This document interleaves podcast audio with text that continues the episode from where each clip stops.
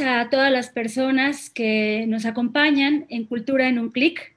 Estamos en el día 74. Iniciamos eh, este conversatorio al cual eh, estamos el día de hoy convocando a pues cuatro eh, representantes de editoriales independientes. Nos acompañan el día de hoy Alberto Ruiz Sánchez, que está en Artes de México, una editorial que tiene toda una historia en este país, al menos desde que él está al frente, tiene más de tres décadas.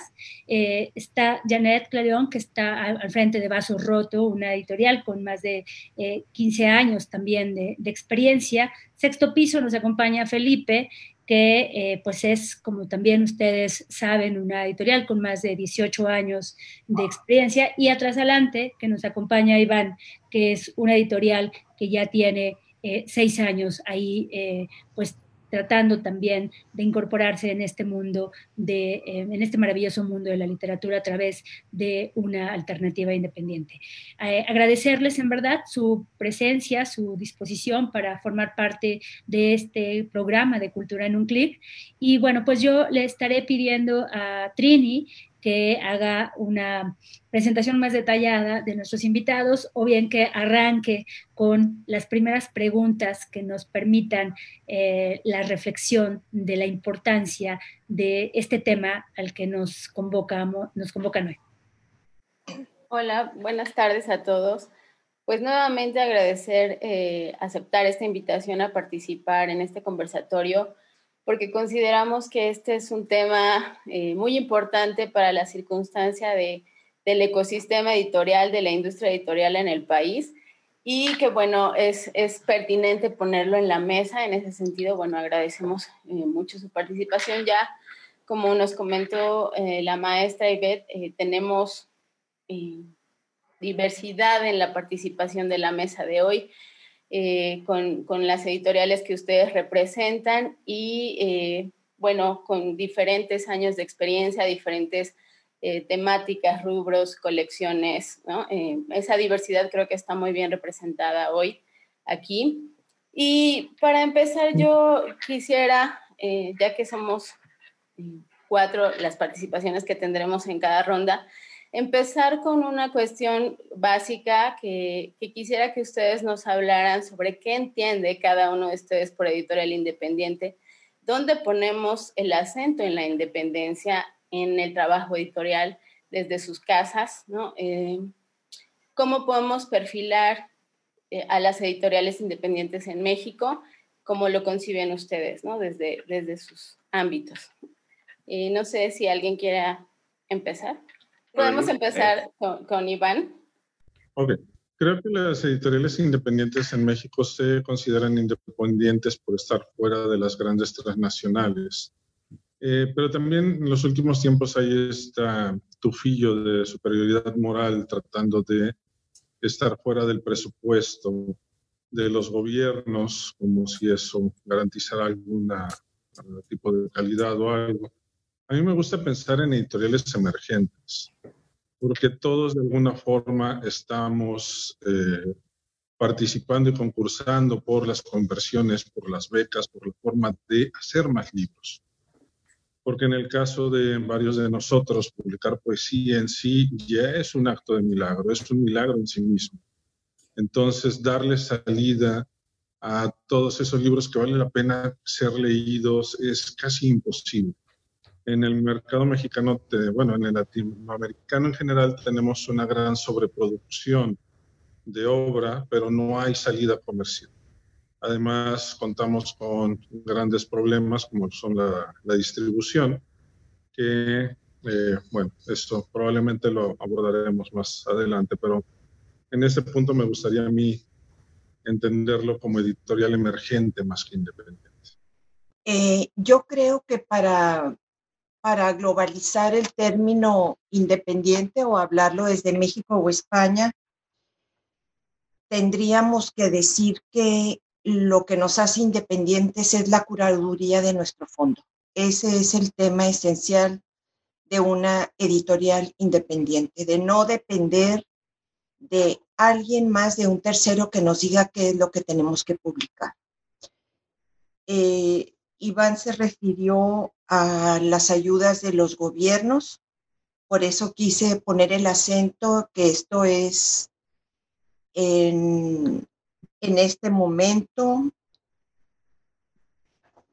Eh, quisiera no entrar en un tema político ni de gobierno, sino centrarme únicamente en la editorial. Nosotros, en lo personal, consideramos eso como independencia y consideramos que cuando no podemos publicar, es mejor hacer una pausa que llenar el mercado de libros que se salen de nuestro fondo, de nuestra filosofía, de nuestra misión y de nuestra vocación. Muchas gracias. Felipe. Eh, hola, bueno, pues antes que nada, gracias por, la invitación. Eh, creo que estos espacios son, son importantes en, estos momentos. Y bueno, nosotros tenemos una visión muy similar a la de, a la de Janet.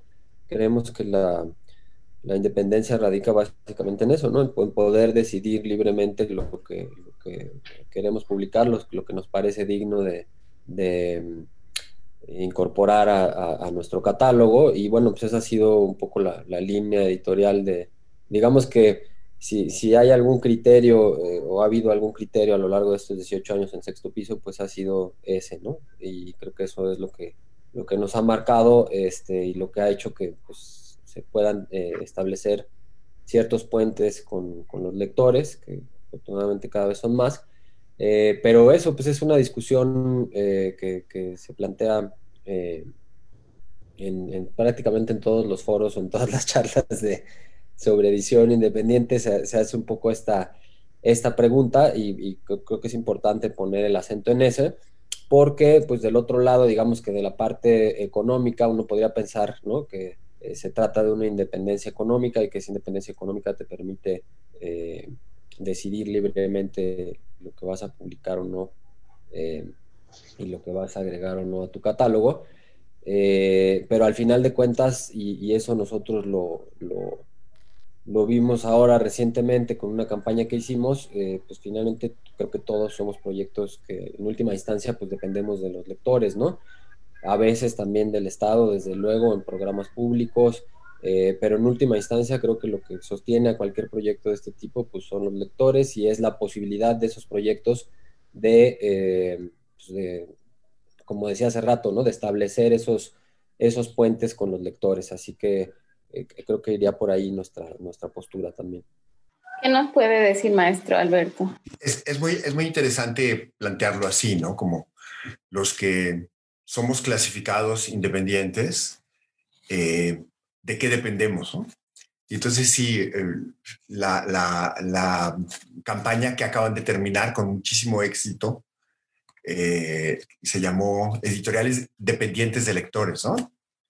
Así se llamó, ¿no? se llamó Dependientes de Lectores, así a secas. Sí, y entonces eso, eso es muy interesante porque es, es este, señalar una, una forma de independencia que nunca es total, o sea, todos dependemos de algo y, de, de alguien.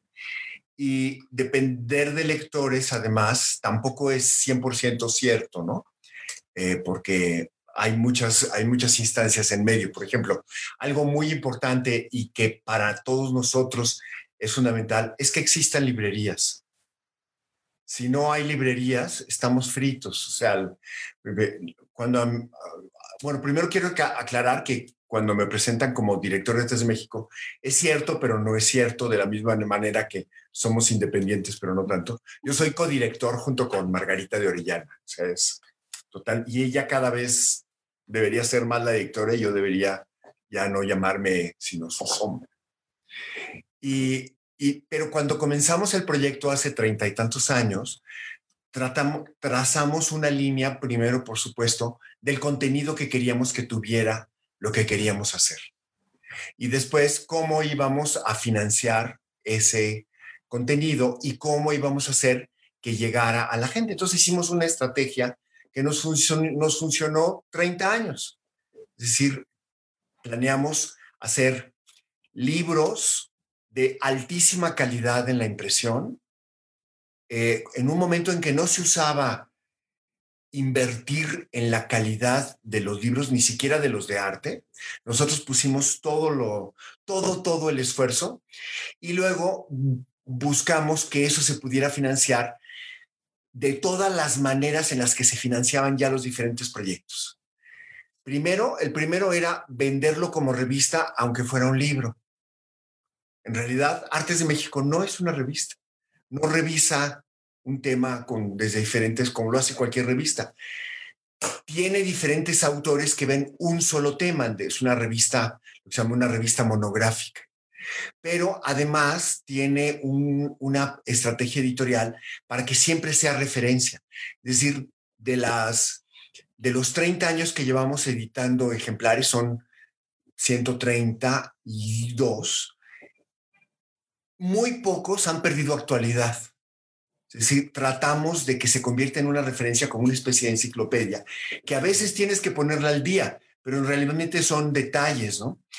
Eh, y que además eh, nos propusimos explorar temas que parecía que estaban muy explorados, pero que en realidad no lo están tanto porque la gente no, no, se, no se hace las preguntas claves.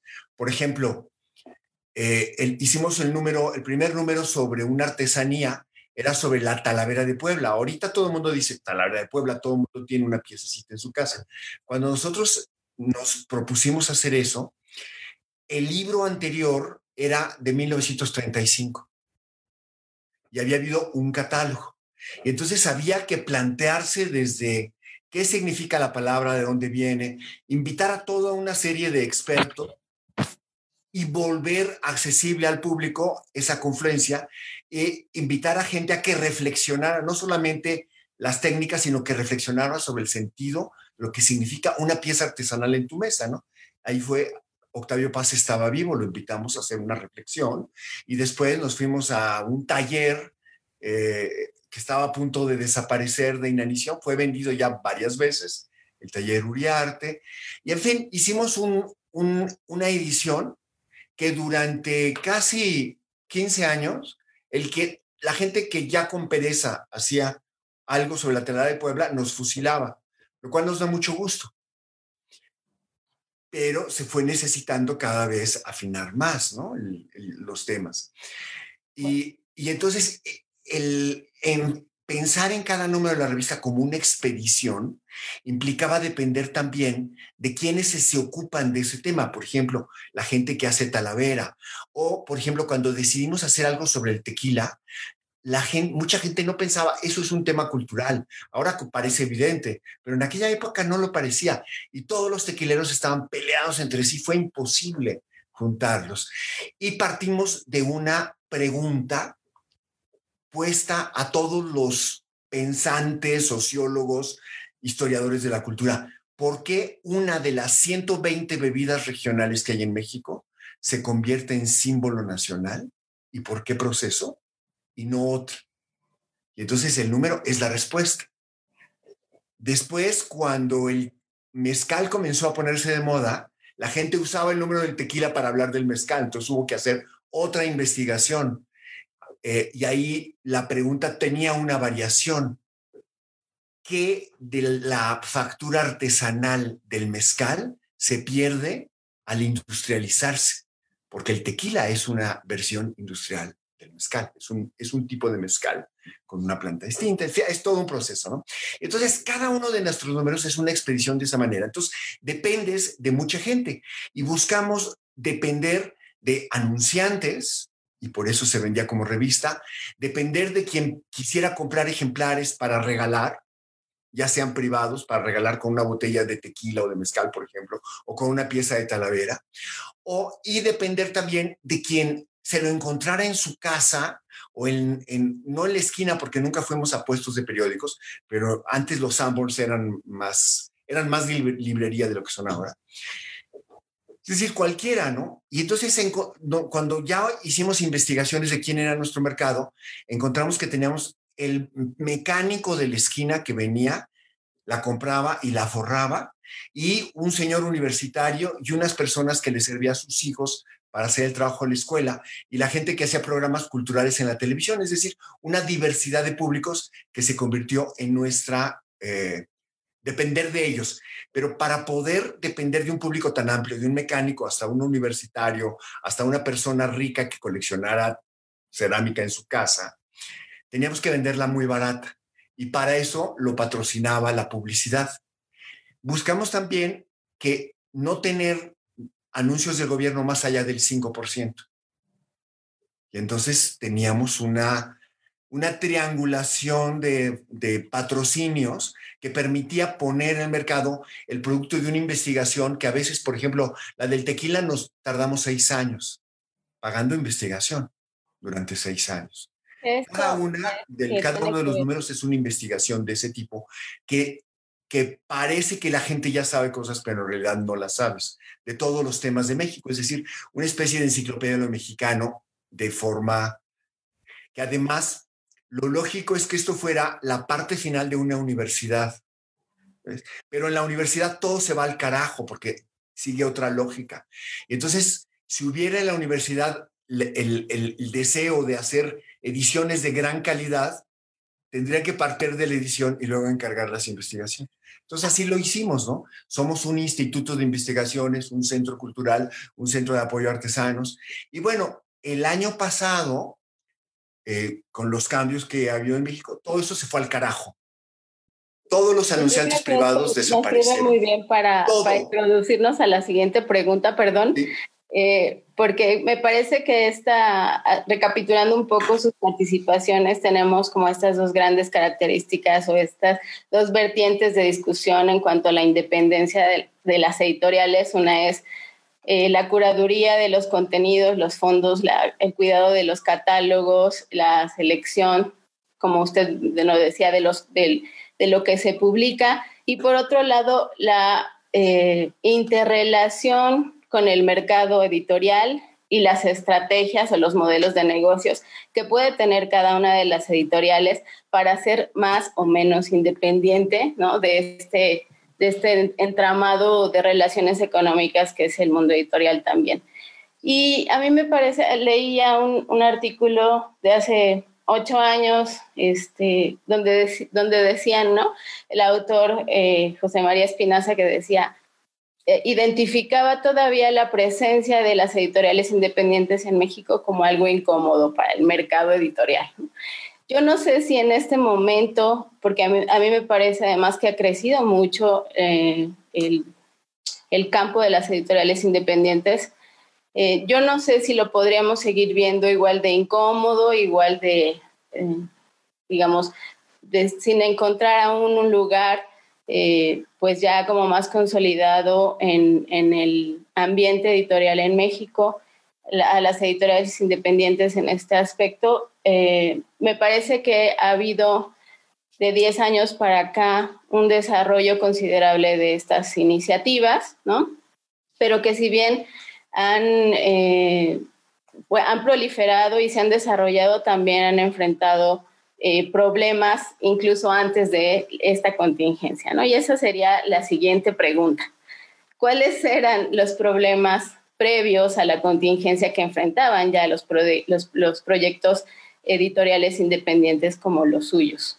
Y, yo agregaría ahí, Trini, para que la puedan incorporar en la respuesta que den, eh, que, en el caso de Janet, de Felipe y de Iván nos puedan compartir, como lo hizo Alberto, eh, parte de la vocación que tiene eh, Vaso Roto, Sexto Piso y Atrás Adelante, ¿no? Es decir, es decir ¿qué, están, qué, qué se está publicando eh, que no necesariamente está en la misma lógica un consorcio editorial?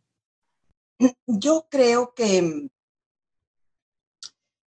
eh, voy a hablar por mí, no puedo hablar por Felipe y por Iván, pero creo que en mi caso particularmente como vengo de familia libanesa y crecí entre eh, tres lenguas, el árabe, el inglés y el español, eh, quise ser traductora y creí que autores que yo estaba leyendo en otras lenguas iba a cambiar la vida de otros lectores como habían cambiado mi vida. Esa es mi ficción suprema, para decirlo con Wallace Stevens.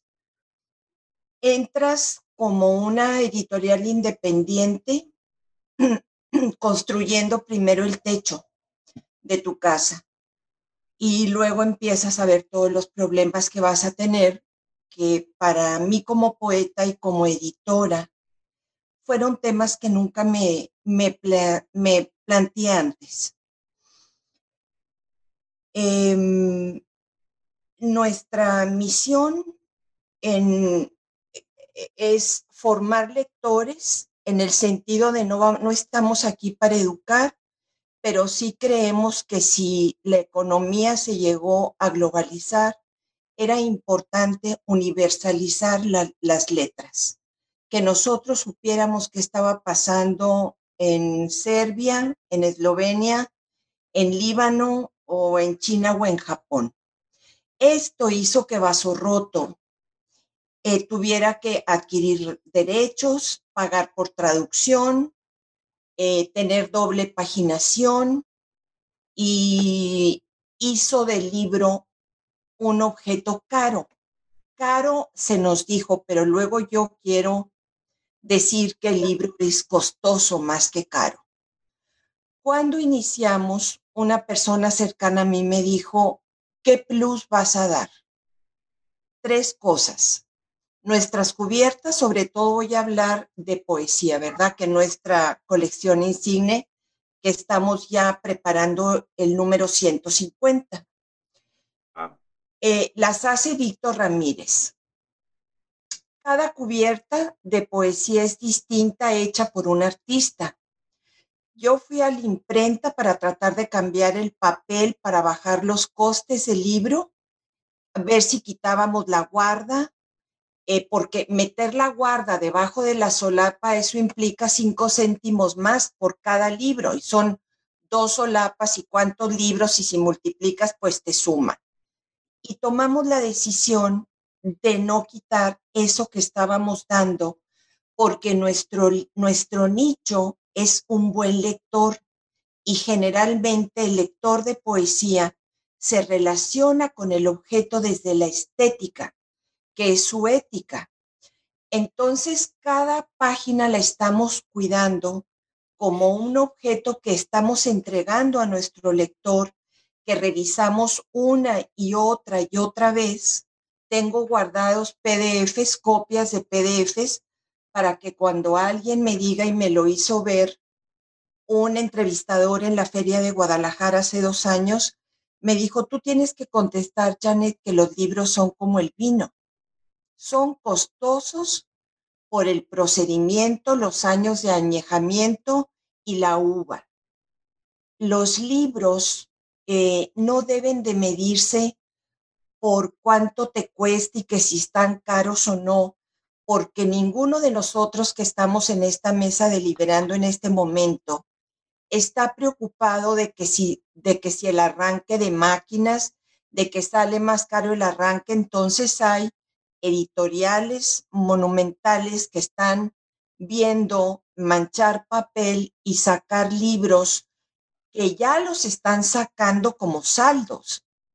Nosotros nunca pensaríamos porque nuestra ética, en el caso de Basorroto, no nos permite eso.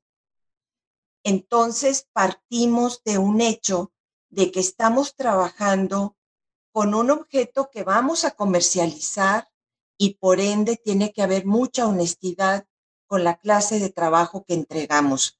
¿Quién está traduciendo? cómo está traduciendo. Eh, si estamos traduciendo sea del árabe, pues tiene que venir algo que no sucedía hace 20 años de la lengua original. Ya no estamos traduciendo ni a Simborska, ni a Adonis, ni a Paul Chelan eh, del inglés, sino de sus lenguas originales. Y eso implica que el coste de pago por página se nos incremente enormemente y por lógica se nos incrementa el precio del libro. Pero es la decisión que nosotros tomamos, nosotros ya tuvimos que bajar a la mitad nuestra producción por lo mismo y ahorita en este momento estamos en pausa. Muchas gracias. Eh, al respecto, Iván, ¿qué nos puedes decir? La misión y visión de Atrasalantes de un inicio fue entregar libros como productos culturales que son de alta calidad estética en sus materiales y en su contenido. Por eso optamos por esta escuela de portadas de Europa del Este, limpias, con una ilustración original en cada una de las portadas. En la colección de narrativa jugamos en tercios con las ilustraciones, siguiendo una tradición mucho más latinoamericana. Y tratamos de ofrecerle al lector un libro no solo que pueda provocarle algo para compartir, sino un libro que desde que lo vea en la exhibición se sienta con ganas de comprarlo por la, belleza implícita de, como decía Janet, el amor que le pones a cada uno de los libros, de esa dedicación que tienes para cada uno de los libros. A veces uno nos ha pasado que terminas de revisar y editar un libro y el simple tema de decidir cuál es la ilustración ideal para cada uno de los libros te lleva un montón de tiempo y hemos pasado con ilustraciones, todas las ilustraciones son originales, hasta un mes para poder decidir cuál es el boceto sobre el cual se va a trabajar. Porque al final de cuentas es la, ropa con la que vas a cubrir el libro, el trabajo que ya está hecho y esa ropa debe ser elegante, esa ropa debe estar bien, bien colocada, debe, no debe estar nada eh, descuadrado, todo debe ir donde debe ir. Y la visión de Atrasalante en este sentido ha sido siempre, por medio de diversas estrategias, entregar al lector libros de alta calidad a un precio accesible. Lo hemos podido hacer reduciendo costos por medio de ediciones. Esto nos ayuda a reducir casi un 40% los costos de producción. Y esos costos de producción lo que hacemos es descontárselos al lector. Es decir, si yo me estoy ahorrando ese costo de producción, voy a hacer que el libro sea más barato para el lector y que este libro pueda comprarlo a un costo accesible, porque de acuerdo a todas las eh, estadísticas de consumo, el lector de poesía mexicano está entre 18 y 43 años y su nivel de, eh, económico, pues bueno, no es ni siquiera medio alto. Eh, y el promedio de, de libros eh, que compra será uno o dos al mes. Entonces, siguiendo un montón de, de datos alrededor de eso, es la apuesta que hemos hecho durante estos seis años. Hemos, contra viento y marea, sacado adelante los ambas colecciones, tanto narrativa como poesía. Y sobre la pregunta inicial de los problemas previos al COVID, para abordar un poco de eso también, yo creo que el mayor problema que tenemos y que seguimos teniendo es eh, la distribución. Eh, hay una siempre esta discusión de que los libros son muy caros, como bien decía Janet, pero también los lectores eh, tendrían que pensar que gran parte de eso es la, se lo lleva la mitad o casi la mitad la librería que lo distribuye, porque también tiene costos. Y esta librería que te cobra el 40 o 50% por vender tu libro, pues también tiene que pagarles empleados, tiene que pagar renta, tiene que pagar servicios, tiene que pagar impuestos, tiene que pagar un montón de cosas. Entonces, la distribución siempre ha sido como el tema eh, delicado en la edición emergente independiente eh, en toda la industria, porque no tenemos la gran infraestructura como para tener oficinas en todos lados que puedan ayudarnos a tener una distribución masiva. Y al momento de contratar un distribuidor, pues bueno, obviamente está cediendo el, entre el 60 y el 70% del costo del precio de venta del libro. Con lo cual el margen con el que pues, tiene que jugar una editorial es del 30%, 35% en el mejor de los casos. Entonces estamos hablando que el gran problema previo al COVID de las editoriales independientes es el margen con el que tenemos que sobrevivir. La gente no se pone a pensar muchas de las veces que ese 35% que nos queda, tenemos que pagar, como bien decía Janet, eh, correctores, ilustradores, maquetadores, eh, impresión, la producción en sí, los derechos, tenemos que pagar los registros de ISBN, tendremos que pagar paquetería, tenemos que pagar un montón de cosas. Entonces, cuando alguien en redes sociales viene y dice, es que los editores están volviendo ricos, yo bueno, entonces algo estoy haciendo mal. oye, eh, yo quisiera que sumaran tanto Felipe como Alberto en esta reflexión también de algo que no hemos estado hablando. Eh, a los escritores que convocan las editoriales independientes, que me parece que es fundamental. Ya Alberto de alguna manera decía las temáticas eh, que nos planteamos, que son de, una gran aportación. Y pienso que eh, en el tema de las editoriales independientes, al plantearse siempre al libro como un bien cultural, también los escritores a los que convocan no necesariamente los, son los que tienen la garantía en un primer momento de ser un hit comercial y que son importantes eh, porque eso ha permitido también nutrir la riqueza editorial de este país.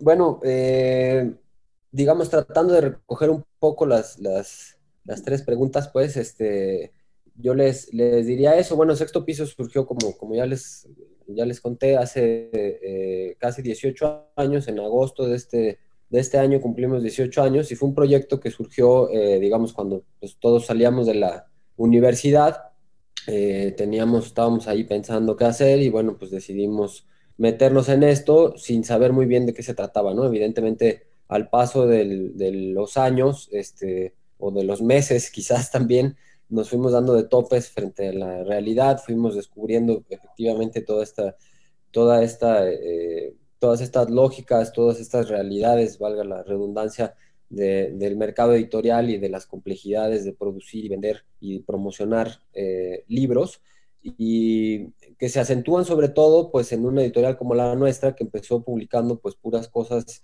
eh, digamos que el primer impulso pues era publicar autores este, eh, poco conocidos o no traducidos al español o que se habían, digamos, eh, olvidado durante muchos años. Al paso del tiempo, conforme fuimos agarrando más, más olfato y más oficio, nos dimos, digamos, un viraje más hacia la, hacia la narrativa, que es nuestra colección principal, y que eh, eh, reúne, digamos, eh, tanto el género del cuento como la novela. luego fuimos abriendo, digamos, otras, otras colecciones, además de la de ensayo, que fue la primera, y de la, y de la de narrativa, que es la más importante, y abrimos colecciones, por ejemplo, de libros ilustrados, en donde reuníamos, o reunimos, mejor dicho, géneros como la novela gráfica o el cómic, ¿no? incluso clásicos ilustrados, ¿no? es una colección muy, muy ecléctica Luego fuimos abriendo otras, eh, la colección de realidades, por ejemplo, que eh, aborda pues justo crónica, eh, cartas, biografías, etcétera, etcétera. Y em, una de las últimas colecciones que por lo mismo fue, digamos, es una de las, de las más logradas, aunque no es la más nutrida ni la más importante dentro de la editorial, que es la de poesía, ¿no? Que digamos esa, esa, es una de las colecciones más recientes y uno se va dando cuenta, digamos, al paso del tiempo de que, de que em, pues uno va agarrando oficio en esto, ¿no? Entonces eh, se, van haciendo cada vez mejor las cosas y, bueno, pues eso nos ha permitido ya tener hoy un catálogo de más de 500 títulos. Em, eh, y en ese, digamos, dentro de ese catálogo, o para configurar ese catálogo, en nuestro caso fue muy importante un, texto que, también publicamos, ¿no? Eh, de Roberto Calazo, que es un, editor italiano muy admirado por nosotros, eh, y él habla justamente de la edición como género literario, ¿no? ¿Y esto qué quiere decir?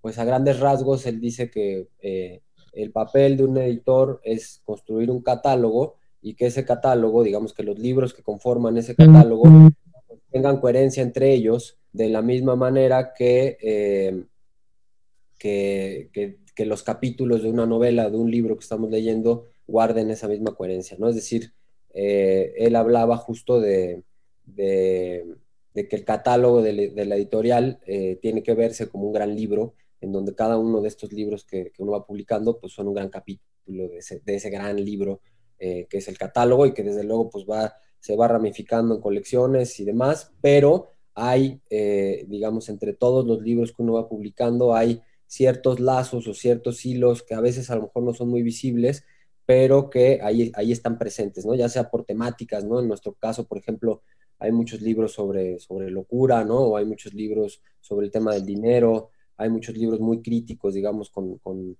con el sistema en el, en el, que vivimos, ¿no? Y hay también algo que eh, tiene que ver con la última eh, cosa que comentaba Sibet, que es el tema de la política de autor. En nuestro caso ha sido, digamos, no, no es algo que nosotros este, eh, hayamos inventado, sino más bien como, como casi todo lo que hicimos fue siguiendo a varios de los editores que pues, en, ese momento eran muy importantes para nosotros y lo siguen siendo desde luego. Eh, y esto de la política de autor consiste precisamente pues, en publicar eh, toda la obra de, los autores que a nosotros nos gustan y nos parecen importantes y nos parecen interesantes. ¿no? Eh, lo saco a colación porque les pongo dos ejemplos que, siempre me gusta usar, que son el caso del, del serbio y el caso del israelí Edgar Keret, eh, que son autores con los que eh, empezamos, digamos, eh, cuando nosotros los publicamos por vez primera en México, pues eran autores prácticamente desconocidos, como muchos de los autores, la, como la gran mayoría de los autores que publicábamos en, en, los inicios de la editorial. Y bueno, hoy en día son de nuestros autores más vendidos, tenemos, no sé, de Querer me parece que hay ocho títulos suyos, casi todos en quinta, sexta edición de Petrovich hay cinco o seis títulos, también en, tercera, cuarta, quinta edición. Eh, son autores que han, que han estado, que han, que han, venido a México eh, varias veces, ¿no? Que, que, han venido a promocionar sus libros, han venido a la Feria de Guadalajara, a la Feria del Zócalo, etcétera, etcétera. Y entonces ahí te vas dando cuenta, digamos, con, con esos casos, podríamos llamar de éxito, aunque el éxito para una editorial como la nuestra, pues eh, en el caso de esos autores, pues es, no sé, vender 10, 15 mil ejemplares de cada uno de esos títulos, ¿no? Ya, ya por decir mucho, por decir una cifra alta, eh, pero son autores que han funcionado y que de algún modo eh, ayudaron a, la editorial en un proceso de crecimiento, pero a la inversa igual, ¿no? Es decir, la editorial ayudó a, y, y, todo el trabajo que se hizo, pues ayudó a que esos, eh, esos autores se convirtieran pues, en autores como muy queridos por nuestros lectores, ¿no? Este, muy respetados por la crítica, muy reconocidos, ¿no? Es decir, eh, que eh, todo ese trabajo conjunto pues ayudó a que, a que esos autores se ganaran un lugar entre los lectores mexicanos y creo que por lo menos desde nuestra perspectiva pues de eso se trata un poco eh, todo, todo, todo el tema de la, de la, edición, ¿no? A nosotros nos gusta ver, verlo eh, a la manera de, de, de, Edgar Queret, ¿no? En alguna presentación él decía que que cada libro suyo pues era como una, como una especie de, de, solicitud de amistad a sus lectores, ¿no? Y nosotros lo enfocamos de una manera parecida, ¿no? Es como, repito, es por un lado como, como fijar nuestra postura frente al mundo, ¿no? A través de los libros que son pues los objetos con los que nosotros crecimos, que nos apasionan, que nos, que nos vuelven locos, pues, ¿no? Eh, y, y, por otro lado, eh, pues incidir precisamente en, en, los demás, ¿no? Este, tratar de que, de que un lector en el momento en que lea uno de nuestros libros, pues encuentre, encuentre satisfacción, encuentre reflexiones, encuentre pensamientos, encuentre transformaciones, ¿no? Eh, en fin, todo lo que uno encuentra cuando, cuando se acerca pues, a esos libros que, que realmente eh, lo apasionan y, lo, y son capaces de, transformarlo, ¿no? Y bueno, en cuanto al tema de los problemas, pues eh, creo que todos estamos más o menos en la misma, ¿no? Este, el gran problema para, para, una editorial como la nuestra, pues ha sido encontrar, digamos, el equilibrio financiero, ¿no? Porque, pues, por un lado están, efectivamente, como, como ya lo dijeron los, compañeros, eh, todo el tema de los costos, ¿no? O sea, hacer libros y hacer libros buenos, de calidad, con buena hechura, con buena factura, bien hechos, bien traducidos, bien corregidos, bien formados, eh, bien impresos, eh, etcétera, con buenos materiales, pues es costoso, ¿no? Eh, pero pues a todos aquellos que nos gustan los, los, libros así, ¿no? Que los disfrutamos, que nos enloquecemos por ellos, pues consideramos que valen la pena.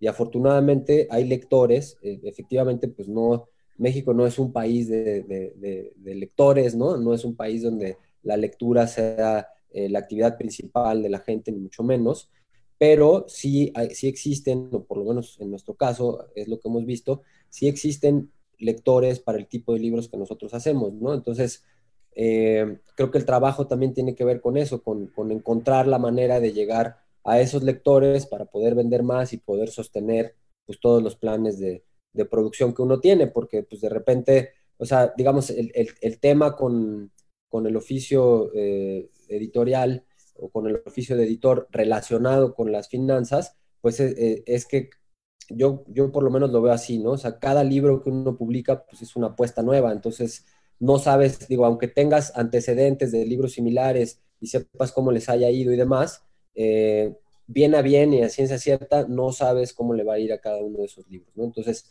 tú puedes medir tu apuesta en el, tiraje, sobre todo, cuando determinas cuántos ejemplares vas a hacer, cuánto, cuánto vas a pagar por un anticipo, cuánto vas a pagar por una traducción. En ese momento defines tu apuesta, pero el resultado de la misma, pues no lo vas a, no lo vas a, conocer pues hasta mucho tiempo después, ¿no? En el, caso, en, el caso del mercado español, por ejemplo, pues en tres, cuatro meses ya supiste más o menos cómo le fue a tu libro, pero en México, pues tiene que pasar mucho más tiempo, es un, es un mercado más lento, ¿no? Que en, donde a veces te terminas un tiraje en tres o cuatro años, ¿no?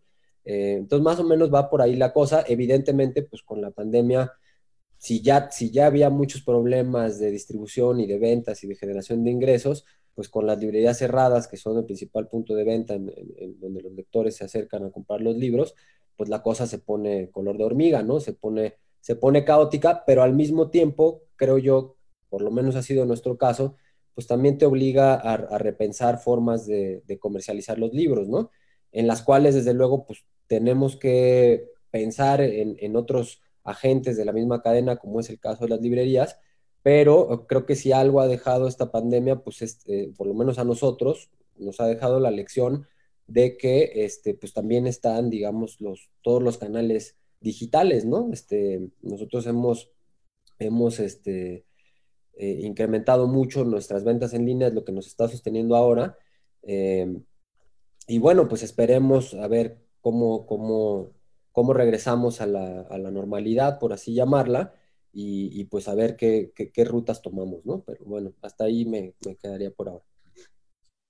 Hay, hay, un tema de alguna manera mencionado por los tres que, que y, y, por la invitación de Ivette de añadir a los autores, que, que me parece muy importante, que cada, cada uno de ustedes, eh, al introducir autores que aparentemente no tienen un público, y que con el tiempo lo van teniendo en México, aunque en otros países lo tengan. Eh, yo he tenido complicidad con cada una de sus editoriales, eh, vinculándome con ciertos autores. Con, con Iván, bueno, pues estuve muy cerca de la edición del libro de Aurelio, que hiciste antes, este, y hay una, hay, hay, hay, complicidades que se van tejiendo. Pues Goran, Goran es uno de mis mejores amigos, ¿no? Goran Petrovich. Y cada vez que ha venido me toca presentarlo, a querer menos, pero de todas maneras. Y con Janet, bueno, tenemos muchos amigos en común que son tus autores, amigas y amigos, ¿no? Desde Yumana eh, hasta Aurelio Major, ¿no? Que es, eh, publicaste un libro maravilloso de él. Entonces, ¿Qué, es lo que hace la editorial, además de ofrecer a los lectores ah, em, un, libro sabroso? Es crear una comunidad. O sea, crear una comunidad de lo que traen a veces de fuera hacia adentro, ¿no? Entonces yo me siento parte de la comunidad de poetas que están vinculados con cada, o, escritores, porque bueno, no es poeta, pero que está vinculada a cada una de las editoriales de ustedes. Y entonces eso es parte de la labor importantísima que hace una editorial, es que es crear entre los escritores complicidades que son transgeográficas, eh, transgeneracionales, en fin, ¿no?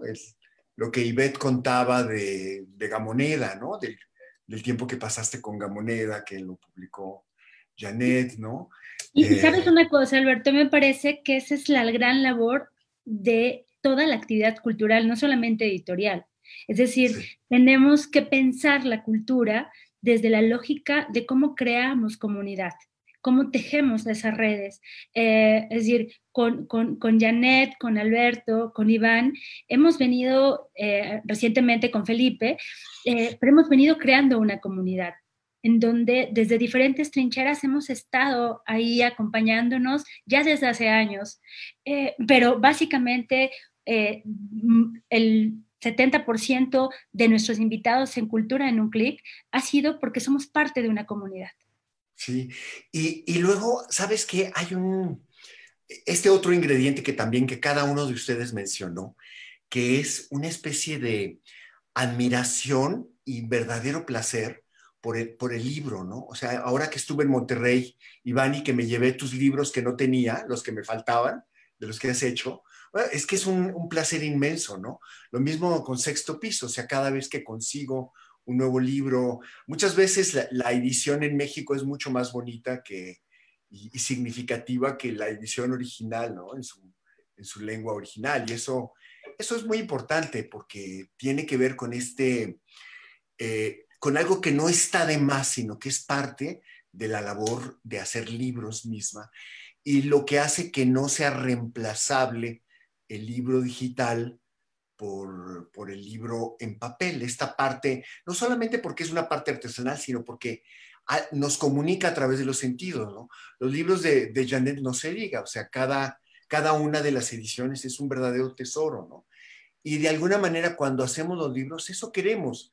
Queremos que haya un, un mensaje afectivo que es parte del contenido.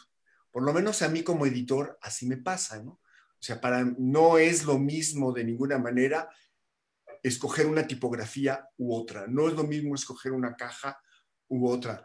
O un papel, como lo decía Janet, y, una, y unas guardas, y una... O sea, eh, todo eso es parte de lo que comunicas. Mucha gente del público no lo hace racional y consciente, pero nosotros que estamos en el oficio y vemos las diferencias, pues lo apreciamos, ¿no? y es parte de lo que nos permite, pues, ser, si no independientes, pluridependientes, ¿no?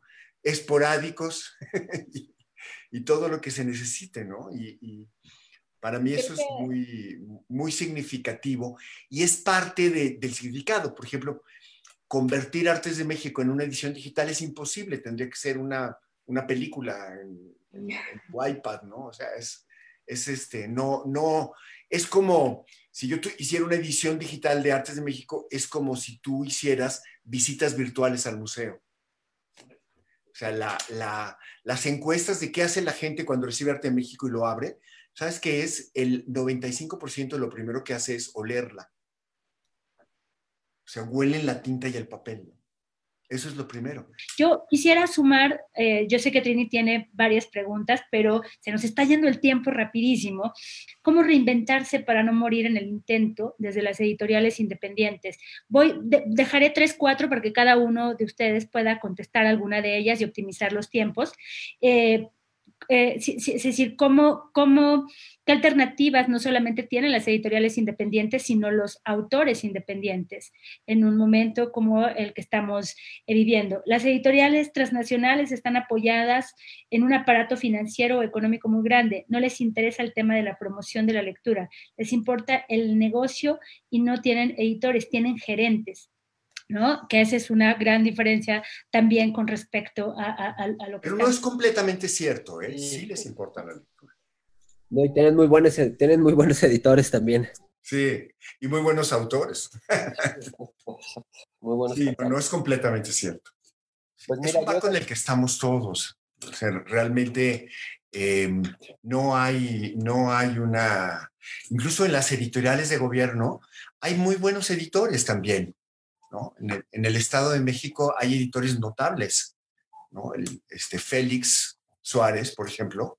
Félix es uno de los grandes editores de, que hay en México, ¿no? Para hablar de alguien del, Estado de México, pero hay muchos.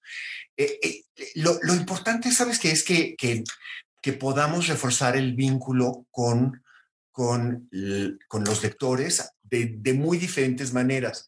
La librería de barrio es la solución que han encontrado en una ciudad como Francia. Sabes, al terminar el confinamiento la semana pasada, lo primero que hizo la gente fue ir a la peluquería, pero más que eso fue a comprar libros. En dos días se vendieron 5 millones de ejemplares.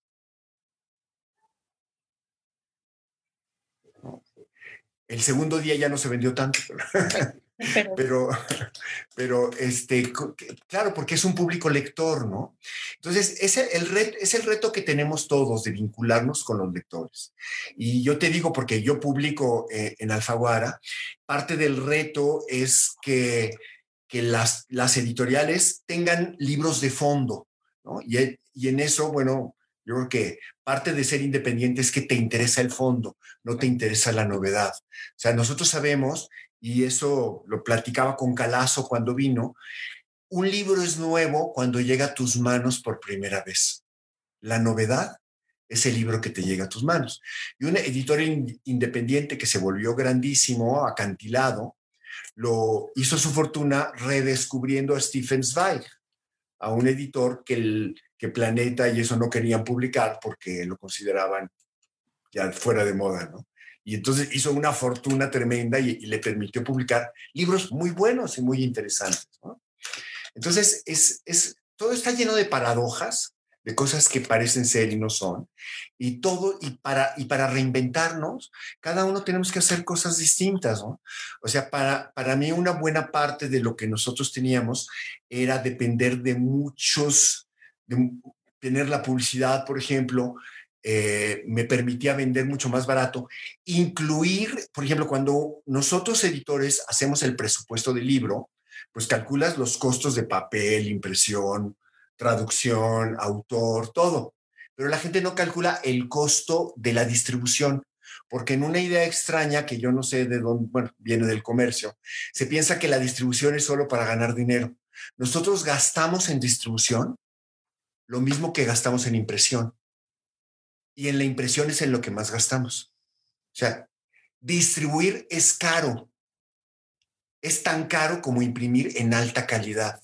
No solamente en una tinta, sino imprimir a, en, color. Y entonces, en el precio, de, en el costo de la edición, está incluida la impresión, la distribución. Eso hace que podamos vender 17 mil ejemplares, entre 12 y 17 mil ejemplares. Porque está incluida la distribución. Eso nadie lo hace, pero para que esté incluida la distribución necesitas un patrocinio lateral, que son ediciones especiales, que es publicidad, que es otra cosa. No lo puedes cargar al precio del libro, porque si no, el libro tendría que costar pues lo que nos sale en realidad, que son lo que vendemos en 300 pesos, en realidad cuesta 2.100. Y si aparte le tienes que dar el 50 o 60% a la distribución y a la librería, ¿en cuánto lo puedes vender? Pues no lo va a vender en 6 mil pesos. O sea, no puedes, ¿no? Tienes que inventarte y reinventarte de otra manera. Bueno, todo eso, el día que se canceló el aeropuerto de Texcoco, desaparecieron el 90% de mis anunciantes. Ese día. Es decir, lo que suceda en la economía es muy importante. Y, este, y, nos quedamos, pues dependía, el 5% que teníamos de publicidad de gobierno lo seguimos teniendo el año pasado. Y reduciéndonos y sin despedir a nadie, pero mucha gente se fue, eh, lo, en lugar de hacer cuatro números al año y 20 libros, hicimos un número y un libro. Es decir, la empresa se volvió pequeña. Eso nos hizo menos doloroso la crisis del COVID, pero al mismo tiempo nos, nos está aventando más al abismo. Y de la misma manera, eh, por ejemplo, inventamos cosas. El segundo número que no alcanzamos a sacarlo, sino en el borde del año, dijimos, ¿qué pasa? La, nosotros tenemos nuestra oficina en la colonia Roma y vivimos en la colonia Roma. Y nosotros hacemos números sobre las colonias. Entonces hicimos un número sobre la colonia Roma que fuera diferente, que no fuera el número histórico, sino que tuviera diferentes vertientes, o sea, es un contenido más complejo, más interesante, más joven también, y viejo, y bueno, combinando. Y entonces lo que hicimos fue tocar puerta por puerta. Y en lugar de vender anuncios de 150 mil pesos, vender anuncios de 15 mil pesos y llamar a la comunidad, desde la comunidad medio hipiosa que tienen una cosa fabulosa que se llama Huerto Roma, hasta mm, el restaurante elegante, sea, desde el rango económico más alto al más bajo, llamar a la comunidad a sumarse a un proyecto. pues ya, con, ya con, la, con la pandemia ya no pudimos presentarlo, pero digamos, eso nos permitió pagar la imprenta. Pero, y seguir ofreciendo al mismo precio. ¿Qué va a pasar con las siguientes? Pues no sabemos. Estamos con un número en la puerta, pero de no estamos consiguiendo todavía el dinero para patrocinarlo. En fin, es, es, una, es una moneda al aire que hay otro, otro factor importante, es que la bodega para nosotros no es bodega de cosas atrasadas. Nosotros buscamos que el contenido estuviera, estuviera actual. Entonces, el año pasado vendimos mucho de, nuestros, de, lo que teníamos en, en, existencia, de nuestro catálogo, ¿no? El, al celebrar los, los 30 años, hicimos cuentas de cuánto habíamos vendido. Por abajo del costo, vendimos 8 millones de ejemplares en 30 ah. años. Y eh, eso ya no es, ese, ese modelo que sirvió hasta entonces ya no funciona. ¿eh? Pero ¿qué vamos a hacer? Pues no lo sabemos, ¿no? No lo sabemos. Estamos tocando puertas, tocamos, estamos viendo por diferentes partes, ¿no? Y, y bueno, ahí estamos luchando contra las inercias y los proyectos de que desaparezcan las, las editoriales privadas. Hay ataques muy claros, ¿no? De, para que desaparezcan. Eh, la, una idea importante, por ejemplo, para que las, los libros no pagan IVA, pero las librerías sí pagan IVA. Es decir, yo puedo deducir el IVA que le pago al impresor, como todos nosotros, y nos tienen que reembolsar ese IVA. Pero la librería paga renta y el IVA que paga de renta no se lo reembolsa Hacienda. En todo el mundo, las librerías pueden reembolsar el IVA en la misma proporción que lo revisan los libros. Es un poco este tema del apoyo fiscal que se requiere en general para todo, para toda la industria, ¿no? Y como gremio hemos luchado mucho para que se hagan. Sí, claro. Eh, yo creo que le damos la palabra a, a, Felipe, si está de acuerdo, un poco para que nos cuente de las estrategias, las iniciativas que se han implementado desde sexto piso en alianza con otras editoriales eh, y que nos cuente cómo han funcionado, qué ha sucedido eh, en esta convergencia de crisis, ¿no? De, la que ya se tenía con, con la de la pandemia eh, y qué, qué, han implementado y cómo ha funcionado. Sí, bueno, pues este, digo, como a todos, no solamente a las editoriales, sino yo creo que a todas las empresas del, del país, este, pues esto, esto nos, nos afectó mucho, sobre todo las primeras semanas, entonces pues pensando, digamos, en qué hacer y, demás, eh, mi socio Diego Rabazas se puso a hablar con Marcelo Urivedera y con Guillermo Quijas de Almadía y eh, pues entre los tres ahí pensaron en esta, en esta campaña que lanzamos, de la que ya hablamos hace rato, que se llamó Dependientes de Lectores, que fue una campaña de, donación, ¿no? En una página que se llama donadora.org. Eh, y bueno, pues como retribución a la gente que donaba, eh, según el monto y demás, estuvimos dando obras de, algunos artistas que se sumaron a la campaña. Sobre la marcha se sumó también otra comunidad de, artistas, músicos, este, escritores y demás, que hicieron por ahí un video también de como para ayudarnos a promocionar la, campaña.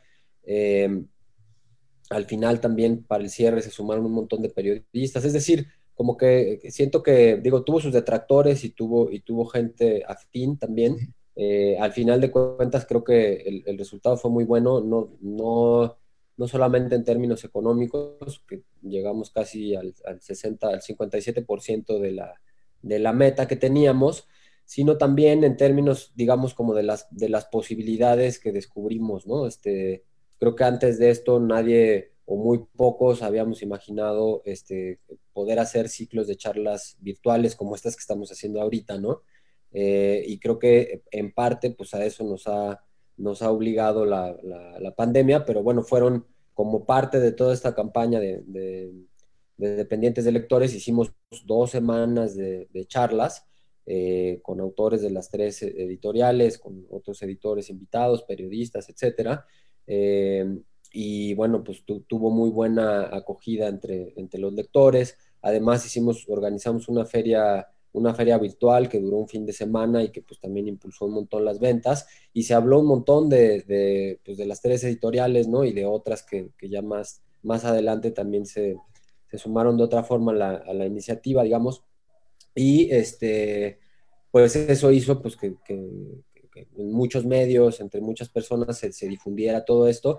Así que no solamente fue el tema de la, de la donación, sino también pues mucha gente se acercó a nuestra página, tanto de la editorial como de la distribuidora de libros que tenemos. Y este, pues por fortuna, como les decía, pues es, está siendo ahorita el canal que está sosteniendo más o menos el proyecto. Nosotros antes ya de la campaña de donadora, pues habíamos pensado en, en, un montón de promociones que empezaron a funcionar muy bien también, ¿no? De ventas en línea, porque es realmente el único canal que quedó eh, disponible. Eh, pero bueno, en, en, resumen, pues nos, nos obligó toda esta situación a pensar o a, repensar, digamos, en, en, las formas eh, pues en las que teníamos que actuar ante una situación como esta, ¿no? Y afortunadamente creo que pues, reaccionamos más o menos rápido, eh, la respuesta de la gente fue muy buena, ¿no? Este, nosotros estamos muy, muy agradecidos. Y, y, bueno, pues eso, ¿no? O sea, a ver, a ver qué, qué se viene después, pero digamos, son como ejemplos de cosas que nosotros hemos hecho y que realmente tiene que ver también con lo que decía Alberto, ¿no? O sea, yo creo que eh, el oficio editorial en sí eh, tiene que ver justamente con estar repensando todo el tiempo lo que haces, con estarte replanteando, con estarte renovando, con estar eh, justo pensando en la forma de llegar a los lectores, ¿no? O sea, a diferencia de otras, de otras industrias o de otros negocios, acá cada libro es único, cada libro es distinto y por lo tanto merece un, o tiene que tener un trato distinto, ¿no? Entonces ahí es donde uno tiene que echar a andar la, la, cabeza para pensar cómo hacerle llegar ese libro que es único, ¿no? A, a, los lectores, al lector indicado, ¿no? Entonces, si ya de por sí es un oficio así, pues creo que estas circunstancias de crisis como la que atravesamos siempre obligan pues, a que uno este, piense en, en, en otras formas y en otras maneras de, de hacer las cosas y pues bueno, más o menos eso es lo que nosotros hicimos en este caso. ¿no? Janet, ¿cuáles han sido sus estrategias en esta crisis? Igual pasamos algo que dije que jamás de los jamás iba a ser sacar libros, eh, libros en línea. Eh, subimos a ebook, a formato ebook, eh, ya empezamos con parte de nuestro fondo. Y mm, ahorita que comentó Alberto sobre las eh, pequeñas librerías. Una amiga de Londres me comentó que mmm, ella no puede vivir en Londres, vive en un pueblo donde tiene que pasar a su vez por otros cuatro pueblos y en cada uno de ellas, de ellos hay farmacia, una biblioteca y una escuela eh, si estamos diciendo que México no es un país lector, no podemos echarle la culpa a México que no sea un buen lector por el precio del libro, porque ya tendrían que haberse tomado otro tipo de medidas para que la gente quisiera acercarse a los libros, como por ejemplo, en vez de que hubiera pequeñas librerías de barrio, que hubiera bibliotecas de barrio porque en las, en las grandes universidades yo hice las dos maestrías aquí en la Universidad Autónoma de Nuevo León y la gente siempre se quejaba del precio del libro. Y es que el precio del libro ha sido a, en esta charla un tema esencial y no sería el precio del tequila, ni el precio del vino, ni el precio de la torta o del taco que vas a cenar ¿por qué se ha hecho tanto hincapié en el precio del libro? Ese es un tema esencial que tendríamos que partir de él en otra sesión, porque está puesta la mirada en, en algo en donde no tendrían que ponerla. Es decir, nosotros estamos trabajando para dar a ver voces en otras lenguas que pueden cambiar tu percepción de la realidad y que pueden cambiar tu vida. ¿Me dirías lo mismo si fueras a cenar a un restaurante? No voy a pedir esto porque es más caro. ¿Verías el precio de la lista de, de, los alimentos, en vez de ver lo que deseas comer, si cabrito o pescado o pollo, no, tenemos eh, trastocada la idea del precio del libro y tendríamos que cambiar ese enfoque y también hablando de los impuestos, por ejemplo, se ayudó mucho a los artistas, a los pintores, eh, con el pago en especie. ¿Por qué a los editores no nos compraron 700 o 1000 libros eh, para el pago de los impuestos y llenar nuestras localidades, nuestras bibliotecas locales de los libros que los pequeños editores estamos haciendo. Yo creo que además de todas estas iniciativas que cada uno de nosotros está tomando en este momento, tenemos que pensar a niveles de qué está haciendo nuestro propio gobierno, sea estatal, sea municipal, con respecto a las ayudas que le van a dar a la población a través nuestro. Es eh, interesante lo que plantea Janet porque si vemos la lectura meramente como una actividad de entretenimiento, es quizá la actividad, actividad de entretenimiento más barata que hay en el mercado. Porque ir al cine dos personas, ¿cuánto te gusta que te puedas gastar? ¿400, 500 pesos? Un libro de 300 se te hace caro, ahí estamos eh, errando la visión. Eh, tendríamos también que replantear la forma en que se promueve la lectura, con que se hagan comerciales con actores que no son famosos por leer o por su nivel intelectual, sino más bien por actuar. Entonces, pues realmente no, la eficiencia no está en esas campañas. La forma más eficiente de promover un libro es contar de qué se trata emocionar a los demás como si fuera una historia que tú escuchaste por ahí. Al final decirles, es un libro, toma, agárralo, no pasa nada. Y si no te gusta, no es culpa de la poesía, o no es culpa del cuento, no es culpa del teatro. Hay otras opciones. Eh, la gran oportunidad que tenemos ahorita es de que por primera vez quizá en la historia de la humanidad estamos pasando en, el, en todo el mundo por el mismo problema al mismo tiempo. Entonces, tenemos que estar como pendientes de qué es lo que hacen los demás, eh, nuestros colegas alrededor del mundo, para ver qué podemos aplicar nosotros. Cómo podemos tejer cada vez más redes de colaboración. Si no se puede ahora con los gobiernos, que digamos, no voy a hablar de gobiernos, me invitaron a charlar, no a hacer corajes. Eh, tendríamos que tender más redes de colaboración entre nosotros mismos, entre las editoriales, con los lectores, tender más puentes para que los lectores lleguen más rápido a nosotros como editoriales independientes, eh, hacer promociones. Nosotros recién hicimos una con Mantis, con Menta y con Alejandro Vaca de Cuadrivio, donde poníamos en un precio muy especial tres libros con envío incluido. Entonces le decíamos a la gente, ahí están los libros, tómalos. Es decir, había un meme que circuló mucho estos días que era de, bueno, no hay apoyo para nada de la cultura y realmente cómo se está entreteniendo la gente en la cuarentena. ¿Qué harían sin películas? ¿Qué harían sin libros? ¿Qué harían sin toda la oferta cultural que hay en línea? Realmente la cultura tiene que dejar de ser un accesorio. Tenemos que cambiar las políticas culturales, tenemos que ver la forma de ver las actividades de entretenimiento, tenemos que dejar cambiar la forma de ver los servicios y los productos culturales, tenemos que hacer un cambio nosotros mismos dentro de nuestros perfiles de consumo como sociedad y pensar que al final de cuentas todas las editoriales independientes estamos haciendo un trabajo artesanal, manual, con muy poca gente detrás, que no estamos produciendo tortillas por tonelada. nos estamos preocupando porque cada una de las personas que tome uno de nuestros libros lo abra y no pierda la capacidad de sorpresa.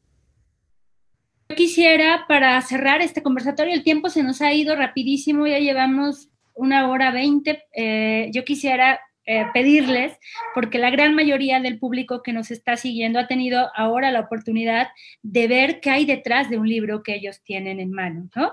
Es decir, de, esto, de, esto que está en crisis, porque lo está, porque están enfrentando, como muchas otras áreas, pues un momento muy complicado. Y a mí me gustaría que, para, para cerrar una última reflexión, que vaya dirigida particularmente a los lectores. Es decir, ¿qué le quieren decir ustedes a esos lectores que han escuchado durante esta poco más de una hora que llevamos? ¿Qué hay detrás de un libro? ¿no? De todo el proceso que implica y todos los retos que han tenido que enfrentar y, eh, el momento complicado que, está, eh, enfrentando que están enfrentando las editoriales independientes de manera particular. Yo quisiera que la última reflexión fuese dedicada hacia los lectores. ¿Qué tienen que decirle a los lectores a partir de, obviamente, el trabajo que cada uno de ustedes hace? Janet.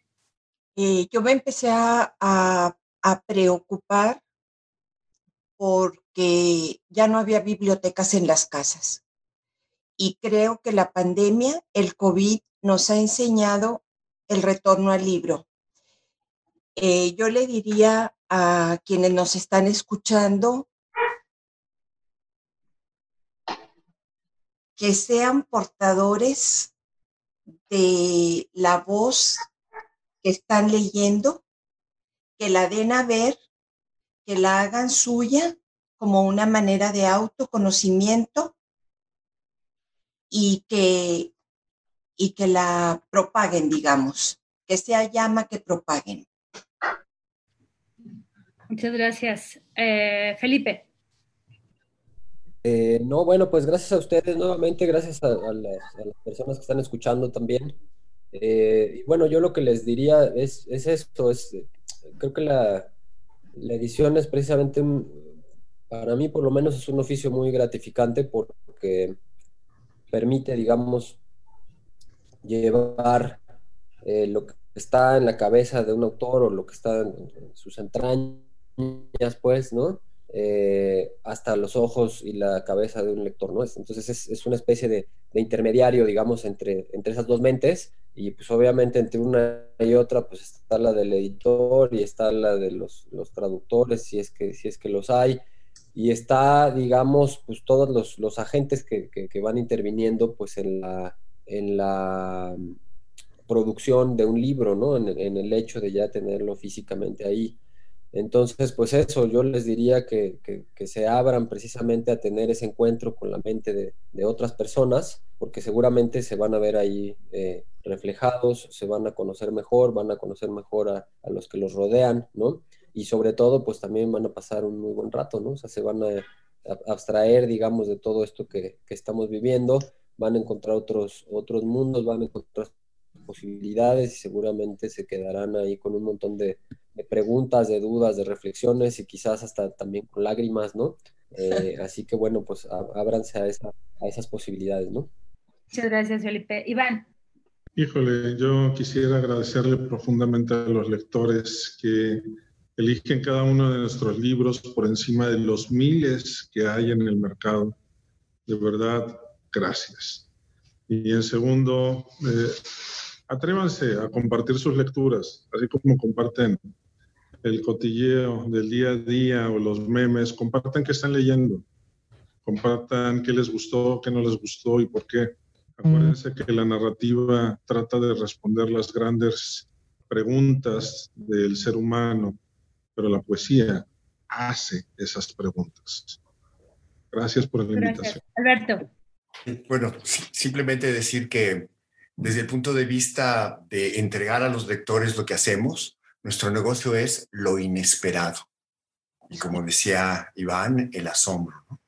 yo me voy a tener que ir porque, justamente por casualidad, una lectora de Colombia, que es una sexóloga, una terapeuta sexual especializada en sexualidad femenina, leyó uno de mis poemas. Yo, yo no la conocía, se lo agradecí, y me invitó hoy a las seis y media a leer con ella. Entonces vamos a tener una hora de lectura erótica eh, a través de Instagram, Instagram Live, ya hago el comercial completo, se llama By Camila, BY, Camila Barrera.